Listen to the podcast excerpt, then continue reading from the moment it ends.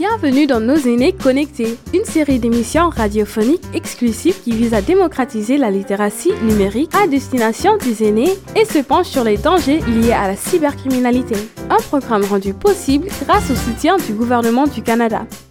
Bonjour à toutes, bonjour à tous, ici Nathalie Salmeron au micro très contente de vous retrouver pour un nouvel épisode de notre nouvelle émission Nos aînés connectés, un projet qui, je vous le rappelle, est financé en partie par le gouvernement du Canada par le biais du programme Nouveaux Horizons pour les aînés. Dans cette nouvelle émission, nous revenons donc sur de nombreux sujets qui ont fait la une de l'actualité.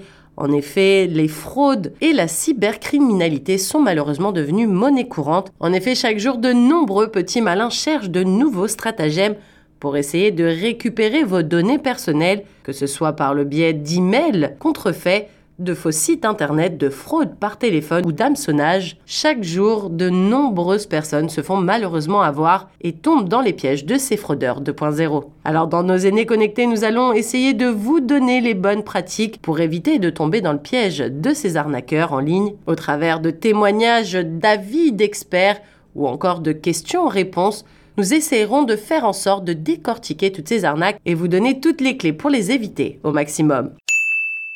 Dans ce nouvel épisode d'aujourd'hui, nous parlons donc de fraude au téléphone. En effet, en complément de nos émissions sur les fraudes en ligne et les moyens pour s'en protéger pour les personnes aînées en particulier, nous vous proposons donc aujourd'hui un sujet sur les fraudes au téléphone. Les fraudes au téléphone sont donc un corollaire des fraudes sur Internet et l'approche toutefois demeure souvent similaire, à savoir une volonté d'inquiéter et de pousser à réagir en divulguant des informations personnelles ou en cliquant sur des liens fraudeurs. Il existe donc différentes approches des fraudeurs et nous allons donc essayer de vous présenter dans cet épisode de nos aînés connectés les principales techniques mises en œuvre via téléphone ou encore par message texte.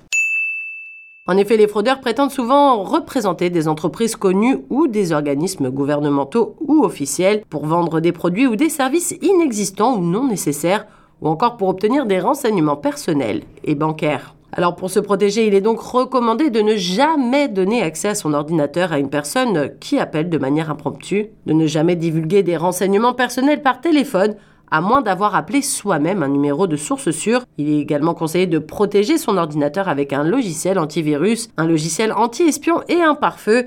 Et il est également recommandé de lire toutes les politiques de confidentialité en ligne avant de fournir des renseignements personnels. D'ailleurs, il faut savoir que le service de police de la ville de Québec mettait récemment en garde contre une vague de fraude par téléphone qui ciblait principalement les personnes âgées. Nos confrères du journal du Québec, d'ailleurs, dans un article signé par Jérémy Bernier, publié le 4 août 2022, montrent que des fraudeurs se font passer de plus en plus pour des employés d'institutions financières et prétendent donc que la victime a été victime d'une fraude XY et offrent ensuite différentes solutions. Il demande donc à la victime de mettre ses cartes de crédit ou de débit avec les codes PIN dans une enveloppe pour qu'une personne vienne les chercher. La police avait donc rappelé à la population de ne pas céder à la pression car les policiers, les personnes en autorité ou les agences reconnues n'utilisent jamais de telles pratiques. Et oui, des fois, quand on se sent forcé à faire quelque chose ou qu'il y ait comme une sorte d'urgence, on a tendance à oublier tous ces bons réflexes et à foncer droit dans le panneau, malheureusement. À savoir également, et c'est très important, qu'il est possible en fait de modifier l'affichage d'un numéro d'appel. Donc il faut jamais se fier uniquement à l'afficheur du téléphone pour confirmer l'authenticité d'un interlocuteur. En effet, les autorités craignent que d'autres victimes aient été touchées dans la région et demandent donc à toute personne ayant des proches victimes de ce stratagème de contacter la police ou le centre antifraude du Canada. D'ailleurs, si ça vous est arrivé à vous, chers auditeurs de Choc FM 105.1, n'hésitez pas à vous rapprocher du centre antifraude du Canada et vous pouvez également nous envoyer un email à programmation.chocfm.ca et on sera très content d'écouter votre témoignage et peut-être que vous aurez même envie de témoigner sur les ondes de Choc FM. En tout cas, en cas de suspicion de fraude, il est donc conseillé de contacter sa banque, le Centre antifraude du Canada ou encore un technicien en informatique compétent, histoire qu'il puisse vérifier si votre ordinateur est à jour ou si un virus ou un logiciel espion n'aurait pas été installé à votre insu. Il est conseillé également de déposer une plainte et de contacter les autorités policières. Toutefois, nous verrons plus tard dans l'émission avec ma collègue Saredo quelques bons réflexes à adopter pour se protéger. Mais saviez-vous que la CRTC, le Conseil de la radiodiffusion et des télécommunications canadiennes, gère une liste, une liste qui s'appelle la liste nationale des numéros de télécommunications exclus et fait donc respecter les règles sur les télécommunications non sollicitées. D'ailleurs, le CRTC recense plusieurs types de manœuvres frauduleuses courantes. Les appels susceptibles d'être des manœuvres frauduleuses sont par exemple les arnaqueurs qui offrent des réductions sur des forfaits de vacances, des appels non sollicités de personnes qui prétendent appeler euh, au nom de diverses entreprises comme Air Miles ou WestJet et qui vous offrent des vacances à prix réduit. Ça, il faut se méfier, c'est sûr que c'est une arnaque. Deuxièmement, il y a aussi des arnaqueurs qui prétendent appeler au nom de Google. Des appels donc non sollicités de personnes qui prétendent que l'inscription de votre entreprise auprès de Google est donc sur le point d'expirer ou alors qu'il y a un problème avec votre adresse Gmail par exemple. Pareil, faites attention à l'arnaque. Dans un autre genre, il y a aussi les arnaqueurs qui offrent une consultation métapsychique gratuite. Vous savez, ce genre de Madame Irma un petit peu au téléphone, avec donc des appels non sollicités de personnes qui prétendent que vous avez gagné une consultation gratuite avec un voyant et qui vous demandent de rappeler un numéro qui commence forcément par 1-900 Pareil, on fait attention, ça c'est une arnaque aussi. Et dernier point également où il faut faire très attention, c'est les personnes qui se font passer pour des agents techniques. En effet, il y a certains arnaqueurs qui se font passer pour des personnes en soutien technique et qui utilisent diverses techniques pour essayer de vous tromper et accéder à vos données personnelles ou qui vont vous envoyer un lien pour avoir accès à votre ordinateur personnel et une fois arrivé dans votre ordinateur, ils n'ont plus qu'à mettre un petit logiciel espion et là c'est parti, ils auront accès à toutes vos données donc on fait très très attention les auditeurs de chaque FM 105.1 et on évite toutes ces arnaques à tout prix. À noter également que le mouvement des jardins alerte aussi sur d'autres fraudes fréquentes sur son site internet. Par exemple, l'arnaque du faux conseiller, du faux facteur d'abord. Une technique frauduleuse utilisée par des individus forcément malveillants qui sont là pour essayer de voler les informations sensibles telles que des numéros de carte de crédit, des codes de carte. Et cette stratégie repose donc sur la confiance et la manipulation psychologique des personnes ciblées. Il est donc essentiel de connaître les signes d'une telle arnaque et donc de développer les bons réflexes pour se protéger contre les on aura l'occasion d'en rediscuter avec ma collègue Saredo un peu plus tard dans cette émission. Je vais juste vous donner deux trois conseils histoire de bien insister sur certains points car vraiment les arnaqueurs maintenant ont des techniques limites infaillibles et on y croit à tous les coups et on tombe dans le panneau malheureusement. Alors, faut vraiment faire attention des appels inattendus. Si vous recevez un appel d'une personne prétendant être un conseiller d'une institution financière ou quoi que ce soit, notez bien le nom de la personne qui vous appelle et essayez également, si possible, de lui demander son identification et ses coordonnées. Essayez de raccrocher et rappeler vous-même l'institution financière en question et demandez à reparler à cette personne. Si cette personne n'existe pas, c'était donc un arnaqueur. Ne déposez aussi jamais vos cartes dans une boîte aux lettres. Si on vous demande de déposer vos cartes dans une boîte aux lettres avec votre code déjà, c'est sûr que ça sent l'arnaque. Mais même si on ne vous demande pas le code et qu'on vous dise simplement de mettre vos cartes dans une enveloppe et dans une boîte aux lettres pour qu'un facteur vienne la chercher, soyez toujours extrêmement vigilant. En effet, les institutions financières et les services de courrier en général ne demandent jamais aux clients de laisser une quelconque carte dans une boîte aux lettres. Donc pareil, on fait attention, ça c'est pas possible. Et puis dernier conseil, et puis vous aurez le reste un peu plus en détail avec ma collègue Saredo un petit peu plus tard dans l'émission. Un dernier conseil, donc ne partagez jamais vos informations personnelles. Et oui, même si ça paraît logique, des fois on se rend pas compte, on a tendance à discuter avec des gens, on s'emporte dans certaines conversations et on se rend pas compte des fois qu'on donne deux trois informations beaucoup trop personnelles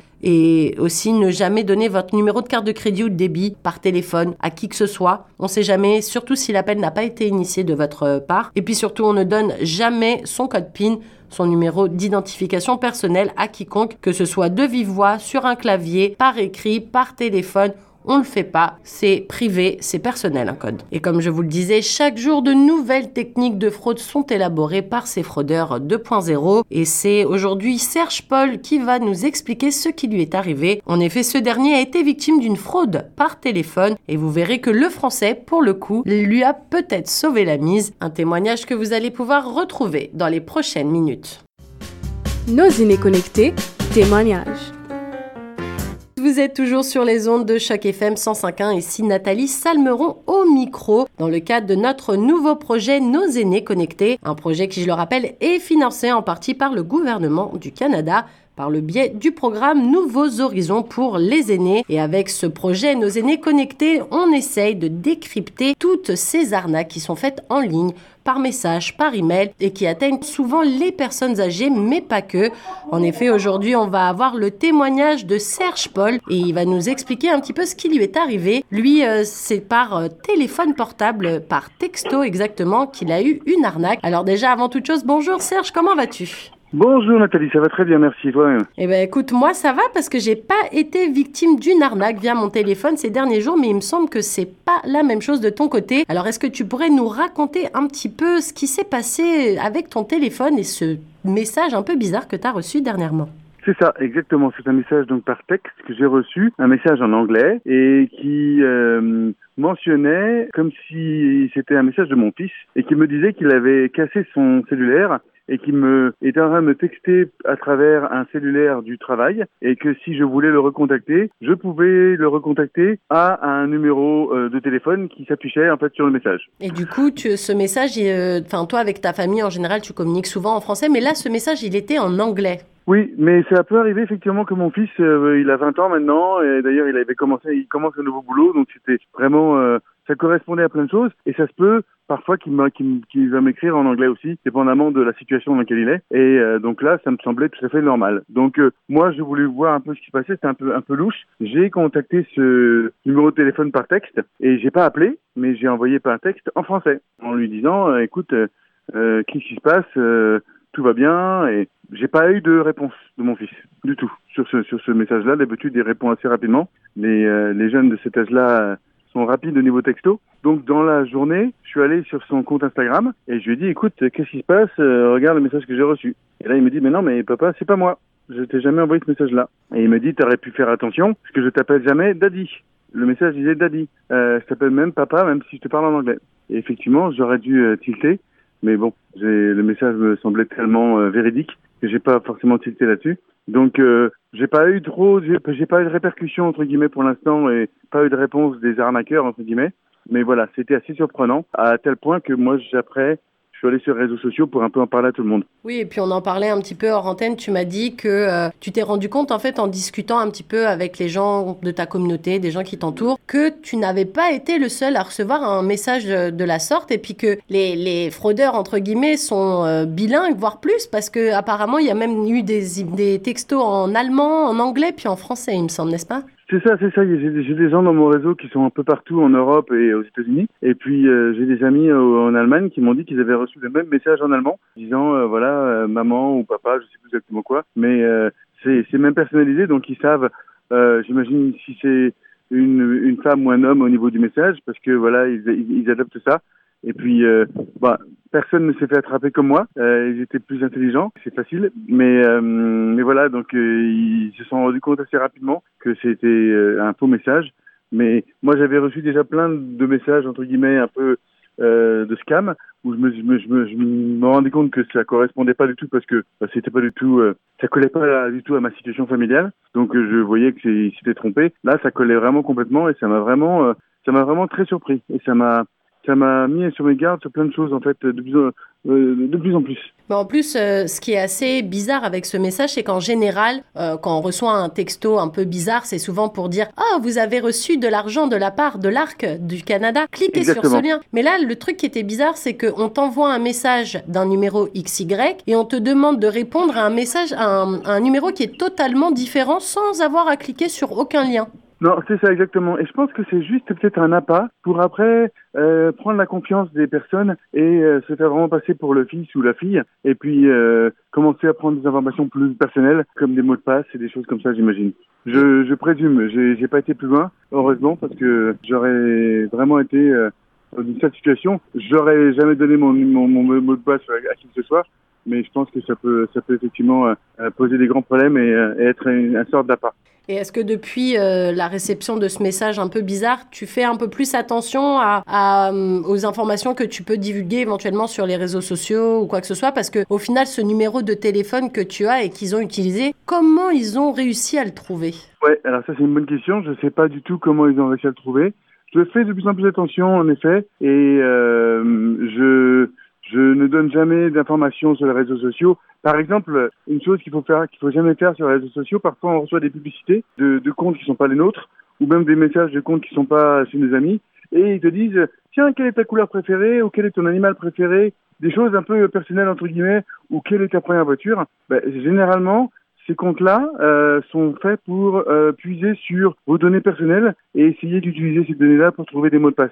Donc euh, moi je réponds même jamais à ces messages-là parce que c'est euh, aussi des, des, des, des attrapes-nigauds entre guillemets pour euh, pour attraper des informations personnelles. Ouais, mais tu fais très très bien de souligner Serge parce que c'est vrai que sur de nombreux sites internet pour faire des ce qu'on appelle des questions de sécurité, des questions auxquelles il faut répondre pour retrouver son mot de passe ou ses identifiants, voilà, on pose souvent quelle est la marque de ta première voiture, quel est le nom de la première école que tu as fréquentée ou ouais comme tu disais quel est ton plat ou ta couleur préférée. Et c'est vrai que ce genre de réponse, il faut jamais, enfin ce genre de questions, faut jamais y répondre parce que malheureusement des petits malins peuvent euh, des fois bah, s'amuser à poser depuis un compte telle question, depuis un autre compte une autre question, puis au final ils regroupent toutes ces informations sur vous et puis ils sont capables de, bah, de reprendre votre identité et de faire un petit peu n'importe quoi en ligne quoi.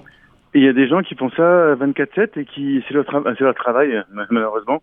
De, de, de, récupérer ça et maintenant avec la technologie, avec l'intelligence l'intelligence artificielle, on peut récupérer plein de choses et collecter des choses assez euh, assez impressionnantes. Donc ouais, il faut faire, vraiment vraiment très attention. Et c'est vrai que c'est ces espèces de petits tests sur Facebook ou sur Twitter qui ils, ont l'air vraiment euh, banal et, et, ce qui est très gentil et juste qu'ils disent oh ils s'intéressent à ma vie ils veulent savoir ce que j'ai fait dans mon enfance. Non non voilà c'est pas du tout gentil. Faut faire vraiment attention. Et ça peut passer comme des tests de magazines de vacances.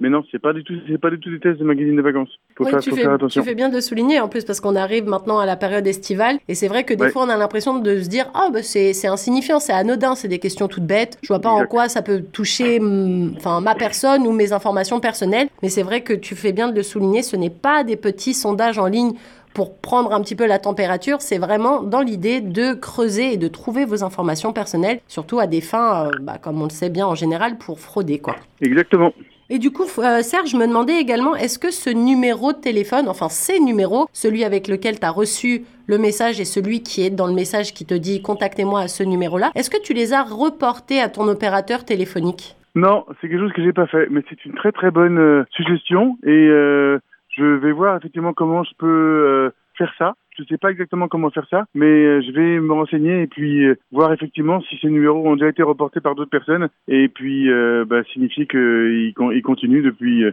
ils continuent en fait. Et euh, Non, dans, une bonne idée. dans tous les, euh, toutes les personnes que, à qui tu as pu parler et qui ont été eux aussi victimes de ces, de ces textos un petit peu dérangeants, est-ce qu'ils t'ont dit si eux, ils les avaient reportés, est-ce qu'il y avait des suites ou ils ont juste pas répondu et fin de l'histoire? Je pense que la plupart du, la plupart m'ont dit qu'ils n'avaient pas répondu, qu'ils qu'ils savaient que c'était un scam directement. Et euh, non, les gens ne reportent pas, euh, ils prennent pas le temps de le faire, euh, ils, parce que bah, c'est comme si s'il y avait un piège dans la forêt, on passe à côté et malheureusement on pense pas à dire attention il y a un piège ou à d'autres personnes. Donc voilà, c'est mais c'est vrai que le reporter, ça peut aider effectivement à d'autres personnes qui se baladent en forêt, par exemple, pour garder euh, l'analogie, de pas tomber dans le piège. Et justement, toi, du coup, Serge, si tu avais deux, trois conseils à donner euh, aux auditeurs de Choc FM 105.1 qui pourraient éventuellement euh, se retrouver dans ta situation, recevoir des, messages. En plus, là, on va être dans un long week-end. Des fois, pendant les longs week-ends, les gens, ils reçoivent des messages un peu euh, XY en disant hey, bonne fête !» Et tu reçois des messages de numéros que tu connais pas forcément. Qu'est-ce que tu donnerais comme conseil pour, pour que les gens ne tombent pas dans le panneau? Ben, je pense que moi, je suis tombé dans le panneau, entre guillemets. J'ai pas été très loin, heureusement. Mais euh, pour éviter ça, euh, essayez de recontacter la personne qui se fait passer pour vous, entre guillemets, mais la bonne personne, euh, sur d'autres comptes, d'autres- façons de les rejoindre. Moi, j'ai eu, eu la chance de pouvoir contacter mon fils sur son compte Instagram, et c'est là que j'ai su euh, que, que c'était pas lui. Donc, ça peut être aussi une, une autre façon de vérifier, euh, parce que ben, vous avez la possibilité de recentraliser et de, et de configurer, entre guillemets, euh, d'autres informations que les scammers n'ont pas. Donc profitez des autres des autres euh, comptes euh, de vos réseaux sociaux pour contacter ces personnes-là et, bien s'assurer que vous, vous avez bien reçu un vrai message ou que ou que c'était pas une, fraude en fait. Avant de faire toute chose, avant de contacter le numéro qu'on vous a proposé ou avant de faire toute chose, qu'il y a toujours un moyen de le contacter et, euh, et même si le numéro de téléphone soi-disant ne fonctionne plus, essayez quand même le numéro de téléphone qui fonctionne plus. Peut-être que vous allez avoir la surprise d'avoir votre votre cher et tendre ou votre votre ami au bout du téléphone en vous disant non tout va bien. Bah, merci Serge pour ce conseil et puis n'hésitez pas aussi les auditeurs de Choc FM 105.1 à reporter ces numéros, ces textos, ces, ces personnes qui essayent de rentrer dans votre cercle et de essayer de prendre des informations sur vous. N'hésitez pas à les, euh, à les donner à votre opérateur téléphonique, on sait jamais. C'est peut-être des numéros qui ont déjà été déclarés comme étant des numéros de fraudeurs. Alors n'hésitez pas et puis surtout ne répondez pas et surtout ne cliquez jamais sur un lien qu'on vous donne surtout s'il provient d'un message qui vient d'un inconnu. En tout cas, merci Serge pour ton témoignage aujourd'hui. Et puis, bah, fais attention à toi et euh, ne réponds pas aux messages des inconnus. C'est promis, merci Nathalie. À très bientôt Serge. Au revoir. Nos aînés connectés, questions-réponses. Aujourd'hui, on parle donc des fraudes par téléphone. Et pour ce faire, on va avoir une petite euh, série de questions-réponses en compagnie de Saredo, notre responsable des communications. Comment ça va Saredo aujourd'hui? Bonjour Nathalie, je vais très bien. Et vous, comment allez-vous? Eh bien écoute, ça va, on va pouvoir répondre à plusieurs questions, notamment des questions qu'on a reçues de la part de nos auditeurs concernant ces fameuses fraudes au téléphone.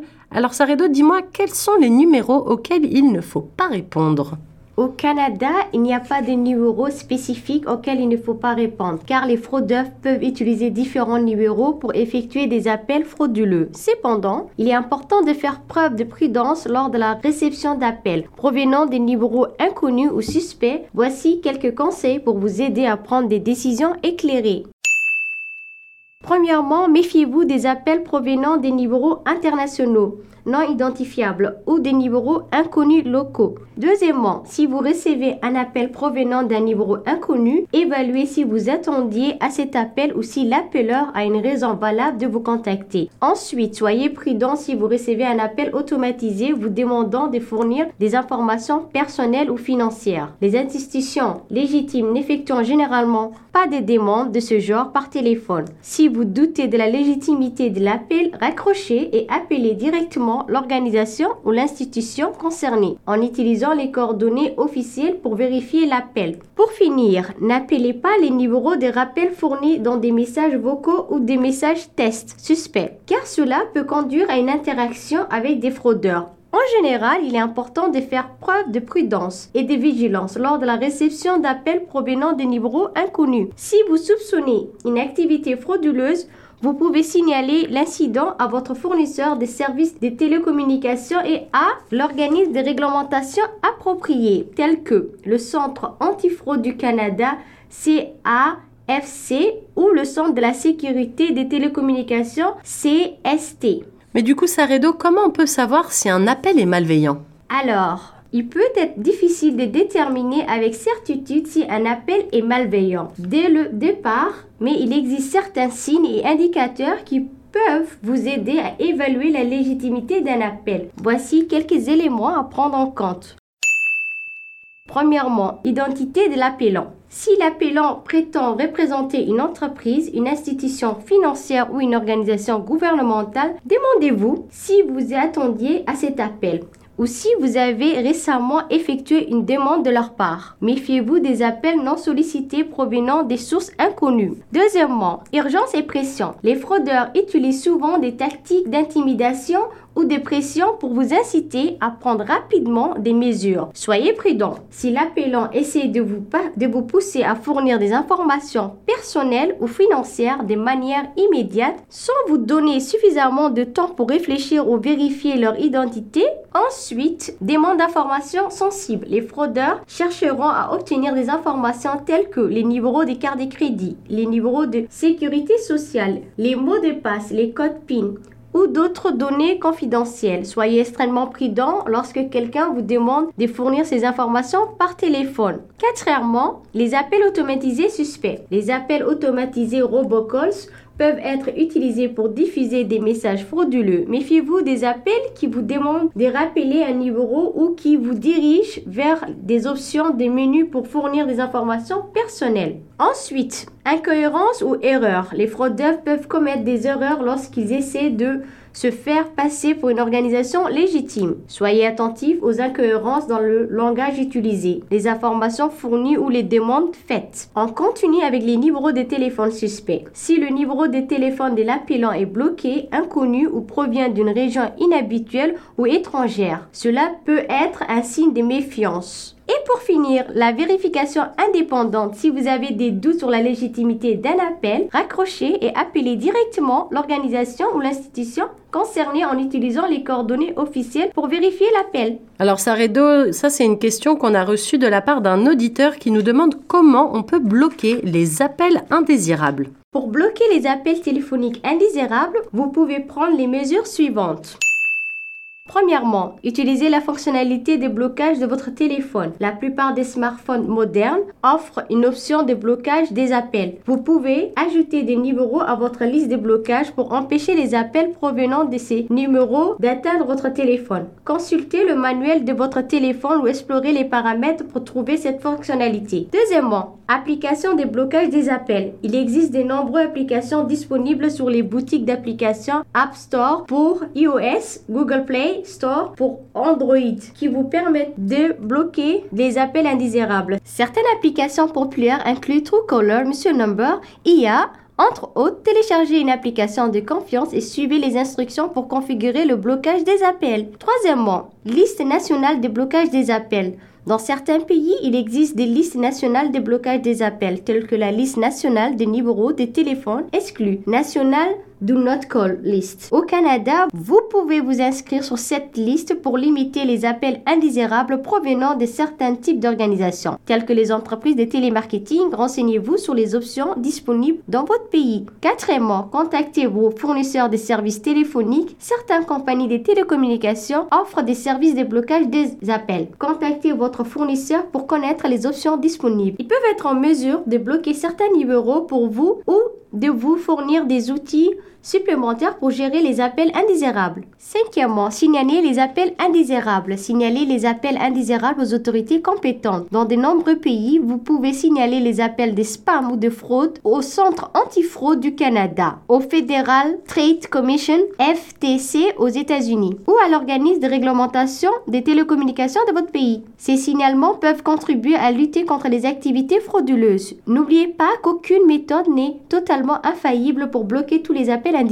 Les fraudeurs peuvent utiliser des numéros différents ou des techniques pour contourner les blocages. Soyez toujours vigilant et utilisez votre jugement pour évaluer les appels que vous recevez. Mais Saredo, dis-moi, que dois-je faire si je reçois un appel ou un texto suspect alors? Ne répondez pas directement à l'appel ou au texto suspect. Notez bien les détails de l'appel ou du texto, tels que le numéro de téléphone ou le contenu du message. Signalez l'incident à votre fournisseur de services de télécommunications ou à l'organisme de réglementation approprié. Ne vous fiez pas uniquement à l'identité déclarée par l'appelant ou l'expéditeur du texto. Utilisez les coordonnées officielles de l'organisation et appelez-les directement pour vérifier l'authenticité de l'appel ou du texto. Informez immédiatement votre institution financière en cas de fraude présumée. Et pour finir, ne fournissez jamais vos informations financières par téléphone ou par testo, à moins d'être certain de l'authenticité de l'appel ou du testo. Mais Saredo, du coup, pourquoi des fois ça arrive qu'on m'appelle et puis que la personne raccroche directement? Il peut y avoir plusieurs raisons pour lesquelles vous recevez des appels où la personne raccroche immédiatement. Voici quelques explications possibles. Premièrement, Appels automatisés. Certains appels sont générés automatiquement par des systèmes de télémarketing ou de télécommunications. Il peut arriver que ces appels soient programmés pour composer des numéros aléatoires et si personne ne répond rapidement, le système raccroche automatiquement. Deuxièmement, vérification des numéros actifs. Les fraudeurs peuvent utiliser des méthodes pour vérifier si un numéro de téléphone est actif et peut être utilisé pour des activités de fraude. Ils peuvent simplement appeler et raccrocher pour voir si quelqu'un répond ou si le numéro est en service. Troisièmement, erreur de numérotation. Il est possible que certains appels soient effectués par erreur, que ce soit en composant un mauvais numéro ou en utilisant des logiciels automatisés qui peuvent avoir des dysfonctionnements techniques. Quatrièmement, harcèlement téléphonique. Dans certains cas, des personnes malveillantes ou des harceleurs peuvent faire des appels répétitifs et raccrocher sans laisser des messages dans le but d'importuner ou d'intimider la personne qui reçoit les appels. Il est important de noter que certains fraudeurs utilisent également des tactiques d'appel ping call où ils espèrent que vous rappellerez un numéro surtaxé, ce qui générerait des frais pour vous.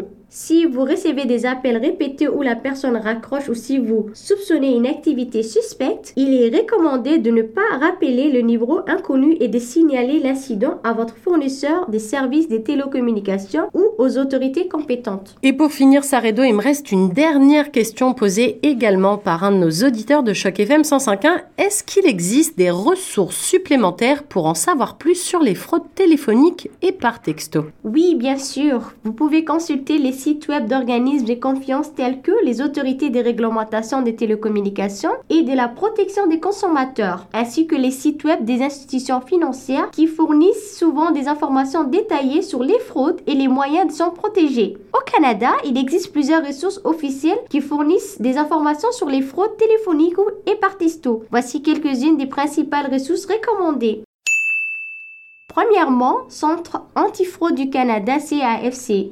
Le CAFC est une organisation nationale qui fournit des renseignements sur les différentes formes de fraudes y compris les fraudes téléphoniques et par texto. Leur site web c'est www.antifraudecentre- centre-antifraude.ca offre des conseils de prévention des avertissements sur les fraudes ainsi qu'un mécanisme de signalement des incidents des fraudes. Deuxièmement, Gendarmerie royale du Canada, GRC. La GRC a une section dédiée à la lutte contre la fraude et fournit des informations sur les fraudes téléphoniques et par texto sur son site web www.rcmp-grc.gc.ca. Vous pouvez y trouver des conseils, des sécurités, des alertes, des, des ressources pour vous protéger contre les fraudes. Troisièmement, Télécom, CRTC, le Conseil de la radiodiffusion et des télécommunications canadiennes. CRTC réglemente les services de télécommunications au Canada. Ils fournissent des informations sur les fraudes téléphoniques et des ressources pour vous aider à vous protéger. Vous pouvez consulter leur site web www.crtc.gc.ca pour obtenir des conseils et des informations sur les droits et les protections des consommateurs en matière de télécommunications. Quatrièmement, Protection du consommateur Canada. Ce site web du gouvernement du Canada. www.compétitionbureau.gc.ca fournit des informations sur les fraudes et les escroqueries, y compris les fraudes téléphoniques et par texto. Vous y trouverez des conseils de prévention, des ressources et des informations sur vos droits en tant que consommateur. Et pour finir, Autorité provinciale des protections des consommateurs. Chaque province du Canada dispose d'autorités de protection des consommateurs qui peuvent fournir des informations spécifiques sur les fraudes téléphoniques et par texto dans leurs juridictions respectives. Consultez le site web de l'autorité des protections des consommateurs de votre province pour obtenir des informations pertinentes. Eh bien, merci beaucoup Saredo pour tous ces bons conseils. Et de votre côté, les auditeurs de chaque FM 105.1, si vous avez des questions concernant les fraudes par téléphone ou les fraudes par texto, n'hésitez pas à nous envoyer un message ou à nous contacter sur les réseaux sociaux, sur notre page Facebook et notre page Instagram Instagram ou alors vous pouvez également m'envoyer directement un email à l'adresse suivante programmation@chocfm.ca. En tout cas, un grand merci à toi Saredo et puis j'espère que les auditeurs de Choc FM 105.1 auront noté toutes ces bonnes astuces pour se protéger contre les fraudes par téléphone. Merci Saredo. Merci à vous aussi, c'était un plaisir d'échanger sur les bonnes pratiques à adopter. À bientôt. À bientôt. Voilà, vous avez donc pu entendre les bonnes pratiques en compagnie de ma collègue Saredo. J'espère que vous avez pris note de toutes ces bonnes pratiques à utiliser et à garder surtout en tête lorsque vous faites face à une arnaque. En effet, des fois dans le stress ou dans l'urgence, on a tendance à oublier ces conseils et à tomber malheureusement dans le panneau. Et c'est d'ailleurs en développant les bons réflexes et en faisant preuve de prudence au quotidien que vous réduirez considérablement le risque de devenir vous-même une victime de ces arnaques. Et en cas de doute, n'hésitez jamais à contacter immédiatement votre institution financière et chercher de l'aide d'un professionnel en informatique de confiance pour sécuriser votre système. Mais ça marche également sur les téléphones parce que sachez qu'il existe maintenant des logiciels antivirus pour les téléphones intelligents. Sachez également que le Conseil de la radiodiffusion et des télécommunications canadiennes a établi des règles et des règlements relatifs aux télécommunications et à la radiodiffusion au Canada. Tout ça, c'est consultable en ligne d'ailleurs. Si vous voulez plus de détails, n'hésitez pas à vous rendre sur le site crtc.gc.ca et vous allez pouvoir avoir plus d'informations sur toutes ces fraudes en ligne et également apprendre peut-être les nouveaux stratagèmes qui ont été mis en place et qui peut-être vous feront douter et tomber dans le panneau. Donc surtout, on n'hésite pas à se renseigner. Voilà, j'espère que tous ces bons conseils, ce témoignage, toutes ces choses qui ont été dites dans ce nouvel épisode de Nos aînés connectés vous auront servi et vous auront permis surtout à mettre en lumière toutes ces fraudes par téléphone ou par texto qui existent. Mais malheureusement, comme je vous dis, chaque jour de nouveaux stratagèmes sont mis en place par ces fraudeurs 2.0 alors restez aux aguets et surtout ne faites pas confiance, surtout quand vous recevez des appels non sollicités. Merci donc à tous d'avoir suivi ce nouvel épisode de Nos aînés connectés. Je vous rappelle que cette émission comptera pas moins de 20 épisodes et sera diffusée tous les mardis à partir de 18h. D'ailleurs, si vous souhaitez partager votre expérience, en effet, peut-être que vous, auditeurs de Choc FM 105.1, vous avez vous-même eu l'expérience, eu la mauvaise expérience même, je, dirais, d'avoir été victime d'une arnaque, qu'elle soit par téléphone, en ligne, un hameçonnage XY. N'hésitez pas à partager votre expérience. En effet, on sera ravis de prendre de vos nouvelles et de surtout écouter votre histoire. Pour cela, vous pouvez envoyer directement un email à la radio Choc FM à l'adresse suivante programmation@chocfm.ca et sachez que vous pouvez également nous rejoindre sur nos réseaux sociaux sur Facebook ou Instagram. J'espère que cette émission vous aura plu. Sachez que vous pouvez également la réécouter sur notre site chocfm.ca dans la rubrique émission sur l'onglet Nos aînés connectés. Je vous souhaite à tous une bonne continuation sur votre radio francophone préférée et à très bientôt pour un nouvel épisode de Nos aînés connectés. Merci d'avoir suivi le nouvel épisode de Nos aînés connectés, un projet rendu possible grâce au gouvernement du Canada. Et n'hésitez pas à vous rendre sur notre site web chocfm.ca pour retrouver tous les autres épisodes de la série.